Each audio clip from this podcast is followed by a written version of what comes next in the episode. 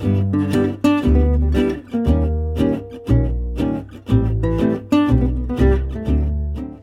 guys, welcome to my podcast。天哪，我讲这句话大概讲了十遍有吧？因为毕竟是我第一次录 podcast，没有面对镜头。然后我一直在想着，我应该用什么样的方式去聊天、去讲话，什么样的语调去讲话会比较 casual、比较轻松一点。好，OK，anyways，总之我跨出了第一步，我觉得是一个很可喜可贺的事情。好，因为今天是第一集嘛，所以不免俗的要先来跟大家稍微分享一下，为什么我会想要开启自己的一个。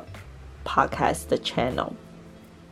主要原因是因为从去年开始，我回来台湾之后，刚好 Podcast 很盛行，那我自己也是很 Podcast 的爱用者。没事的时候、剪片的时候，或者是放空的时候，甚至是睡前的时候，我自己都会听很多的 Podcast。所以那时候我也在想着说，哎，或许有机会，毕竟我是也是有自自己在经营自媒体嘛，所以觉得啊，我或许有机会也可以来。经营自己的一个 podcast，但是呢，这就遇到另外一个问题，就是，嗯，我其实对我自己的声音没有非常的有自信，因为我觉得我的声音是属于比较低沉一点的嗓音，如果没有配搭配着我的表情，没有搭配着我的手势、一些动作、肢体语言的话，我就会感觉。好像不是特别的迷人，可能不会有很多人会想要听我说故事。因为这个原因，我就一直没有去进行录制 podcast，就是去想这个主题的动力。然后一直到后来，二零二零年的时候，其实我才在 Instagram 上面跟我很多的粉丝们有一些远距离 QA 的互动，所以那个时候我就觉得，哎，我好像。是可以来聊一下这个东西，但我本来是想打算在我的 YouTube channel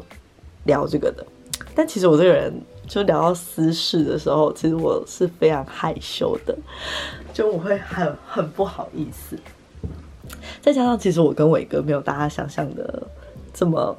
顺利，所以其实我们有很多的东西不太适合给。家长或者是一些亲朋好友知道，所以后来我就想到，哎，那我是不是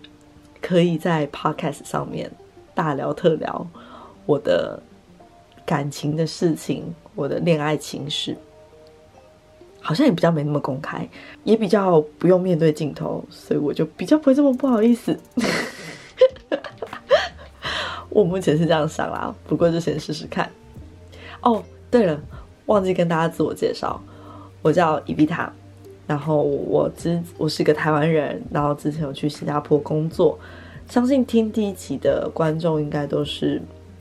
从我的 Instagram 或是我的 YouTube 过来的，所以多多少少都知道我跟我男朋友，也就是伟哥的故事。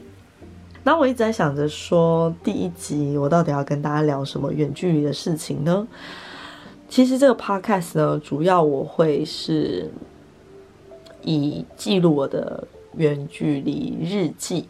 远距离日常跟一些远距离的心情来跟大家做分享。因为我相信，在现在这疫情状况下，即便你是在同一个国家或是在不同国家，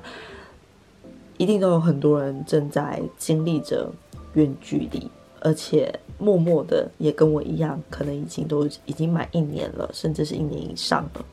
那第一集呢，想跟大家先聊的就是，我一直到了今年才发现说，原来我跟伟哥一直以来都是远距离，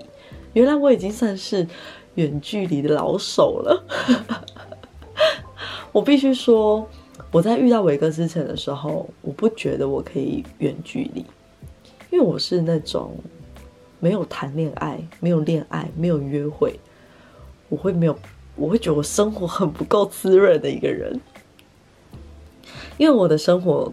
非常的充实，就是被工作啦，被很多的事情就我都把它塞得满满的。那所以这个时候很需要很需要约会啊、谈恋爱的滋润。然后我一直以来都是那种没有恋爱不行的女生，所以我自己很知道我没办法远距离，而且我的不安全感很重，所以说，我从来不觉得我可以谈远距离。但后来因为这次疫情的关系，跟大家聊到了之后，才发现说，原来台中跟台北也算是远距离，因为我是台北人。因为我住台北，然后伟哥住台中，所以我们在刚开始在一起的时候，其实我们就是台北跟台中两边了。但我一直以为说，因为都在国内，所以我一直以为说，其实这应该不算远距离。后来今今年跟大家聊了之后，才发现哈，原来这就叫做远距离啊！原来我们这么早以前开始，我们就在远距离了。后来我出国，就是我我去新加坡。工作的时候，我是是我先去新加坡工作的，然后伟哥后来才跟进。那时候我们也是大概远距离了半年到七个月，好像是七八个月吧左右。然后后来在新加坡在一起生活了一阵子之后，现在又在远距离了，要一年了。Oh my god，真的是时间过得很快，没有想到。所以今天这集呢，就想先跟大家先从。最一开始，我们在我是台我住台北的时候，他住台中的时候的远距离故事开始讲起。我想一集大概十五分钟左右，应该不会太长吧。我希望大家不会觉得我讲太多，都是一直在讲自己的故事。但是我也希望，就是接下来可以有其他人投稿，然后来跟我分享你的故事，或者是你的远距离的烦恼。我相信你会找到很多同文层在这边的，但我底下也有开放链接，大家如果呃有自己的远距离故事想要在我的 podcast 上面分享的话，希望我帮你念出来，希望我帮你解决这些远距离的烦恼的话，都可以写信给我。OK，好，那我就要言归正传。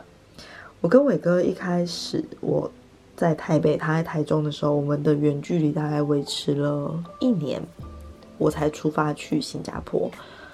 那个时候的远距离，我一直觉得没距离，因为伟哥真的是一个很厉害的人，他真的在这段感情里面付出了非常的多。他在那个时候，他是每一个礼拜他都会从台中上来台北的人，每一个周末他都会上来台北哦。他只有一个月，我记得非常非常的清楚。他只有其有一个月，他只有有一个礼拜，他没有办法上来台北，因为那礼拜他们公司有事情，然后我好像刚好工作也有事情，所以我没有办法下去台中，然后他也没有上来台北，所以就只有那个礼拜没有而已。其他的时候，他每一个礼拜都上来，所以你完全不觉得就是你们在远距离，因为平常的时候。我忙着工作，下了班之后还得上课。那时候的我有上英文课跟西班牙文课，所以刚好假日也是我最有空的时候。然后有的时候假日我可能没什么时间，就是必须要去活动现场啊、展场啊，但是伟哥都会上来台北，然后他都会陪着我去这些地方，陪着我去工作。其他是休假的，但他都会上来陪着我去做这些事情。后来想起来的时候，会觉得天哪，他好厉害哦！他怎么可以就是维持着每个礼拜都上来台北这件事情，维持了一年，只有一个礼拜缺席，其他时候他全部都上来台北。甚至他那时候，因为我很喜欢骑脚踏车，然后他也还蛮喜欢骑脚踏车的，所以他就会把他的脚踏车从台中迁。带上来台北，他可能坐的客运，因为他的脚踏车是那种组装式的，所以他就把它拆解，然后这样扛上来台北，然后再陪我骑脚踏车，然后再扛回去台中。现在想想都觉得很不可思议。而且那个时候，天哪，我这样第一集会不会讲太多我们俩之间的故事？而且那时候其实我们两个刚在一起的时候，其实我家人是蛮有一点反对的。反对原因的话，我后面再讲，因为我们这一集先来。说远距离的故事，所以说我们两个每个周末出去见面、出去约会的时候，我们其实都是有一点偷偷摸摸的那种感觉。当然，约会的时候还是蛮正大光明的啦。可是就是可能会去避开家人有可能会出没的地方。然后，因为今天是第一集嘛，所以我就想说，再跟大家说多一点，就是关于我跟伟哥的恋爱故事。那我们两个在认识的时候，其实我们是在澳洲的时候认识的，也就是我们在一起的前一年。我们那时候刚从刚去澳洲读书，我是去读书的，他是去打工度假的。然后他那个时候他是我住的房子的 owner，他请的管理员，可他其实是一个很不负责的管理员，他就是那种。其实他应该也不能说他不负责任，应该说因为我们熟，所以他就会对我们有点随便。他其实应该照理来说，他应该是要每个礼拜都要来打，呃，每每个礼拜都最少来打扫一次我们的房间，然后要来补充我们的卫生纸。但有的时候他都会忘记。那个屋主他其实是有三栋房子的，然后我们是其中其中一栋房子的其中一层楼，我们住一楼。然后他每次都会忘记我们，偏偏就会忘记我们这一栋，因为我们那一栋就只有我们那一层，所以他就会去打扫另外两栋人比较多的，然后就会漏掉我们这一栋。但是他不会忘记过来我们家吃饭哦，但他就是会忘记过来打扫我们家，然后过来补卫生纸。嗯，然后出国工作呢，其实有一点很奇妙，就是同样国家的人都会有一个 group，都会有一个团体，所以我们就。一群台湾人在澳洲玩的非常的开心，从那时候我就其实算是跟就知道说伟哥这号人物跟我是非常非常合的，就是你知道一个团体里面总是会有几个人他们会一起带头起哄，然后总是在团体里面就是那种开心果。我跟伟哥就是那样子的角色，只要有我们两个在场子，就是会玩的很开心。但是如果单单只有我，可能玩的没有那么开心；单单只有他，可能也玩的没有那么开心。但是如果我们两个凑在一起，就会玩的非常的开心。但因为那时候在澳洲，其实我们都是群体生活，所以我们也不太会有机会是那种单独出去啊、私下见面的时候。因为我当时我又是跟我的室友一起住，而且那个时候其实我有男朋友，虽然也是远距离啦。但那又是另外一个故事，那到时候可以跟大家说，那是一个有点沉重又有点难过的故事。然后再来，呃，伟哥呢，他那时候也有女朋友，那那一段故事也是一个沉重又有一点难过的故事，到时候可以再另外跟你们另外分享。那也介于这样的关系，所以我们俩那时候就只是介于在非常非常好的朋友之间。哦，对，by the way。我从来没有跟朋友在一起过，因为我总是对一个人大概认识一到两个礼拜，我就会觉得我好像可以跟他在一起了。我觉得拖太久，就是那个喜欢的性质就会没有了。一直到我遇到伟哥之后，我才知道说，原来我适合的是我认识很久的朋友。而不是那种 我只认识一两个礼拜就想要跟人家在一起的那种人，难怪之前的恋爱都不长久。后来我们离开澳洲之后，那时候刚好伟哥分手，然后我也回来台湾整理了那一段远距离残破不堪的远距离的感情，算是第一段很失败的远距离感情。之后我们才有比较多的机会，我们两个可以。私底下出去，那也是因为这样的关系，因为他每次上来台北，他要么因为他没有地方可以住，所以他要么就是住我家的客房，或者是住我们另外一个朋友家的客房。可是我们另外一个男生朋友家，他他是有他当时是有女朋友的，所以他也不可能一直去打扰他跟他女朋友。假日也是人家要约会的时候，所以就会变成他比较常来我们家的客房住。后来也是因为这样子，所以我们变成假日有时候我们两个就有比较多的时间可以单独出去。突然就觉得，天哪，这人其实很不错哎！我为什么从来都没有把他放到眼睛里？我觉得他心里应该也是这样想的。反正也是因为这个原因呢，我们俩就越走越近。然后 那时候我真的记得，我那时候要跟他在一起的时候，我很犹豫，很犹豫，因为他真的是我觉得我很难遇到那种非常知心的好朋友。然后就觉得说，依照我之前谈恋爱的经验，我很怕我跟这个人在一起一下子之后，我又我又对他腻了，那我就没办法再继续跟他在一起，我又损失一个好朋友，那怎么办？所以我那时候犹豫好久，我也跟我的其他朋友们稍微聊一下，问一下说怎么办？觉得这样子我跟他在一起真的是好的吗？但那个时候呢，因为这是一个很重大的决定。所以我周围没有任何一个好朋友敢出来提供一丁点的建言，每一个都是死啦，怎么这样？所以那时候我就，可是那时候我真的太觉得他跟我真的太合了，我真的太喜欢他了，所以我就有一点点冲动，也不能说有一点冲动，基本上百分之八十是冲动，就觉得啊，不管三七二十一了，反正我就是要跟这个人在一起。然后没想到就到现在了，成为了我最长一任的男朋友。现在想起来都觉得不可思议。然后就开启了我们台中台北的远距离生活。那那个时候的远距离呢，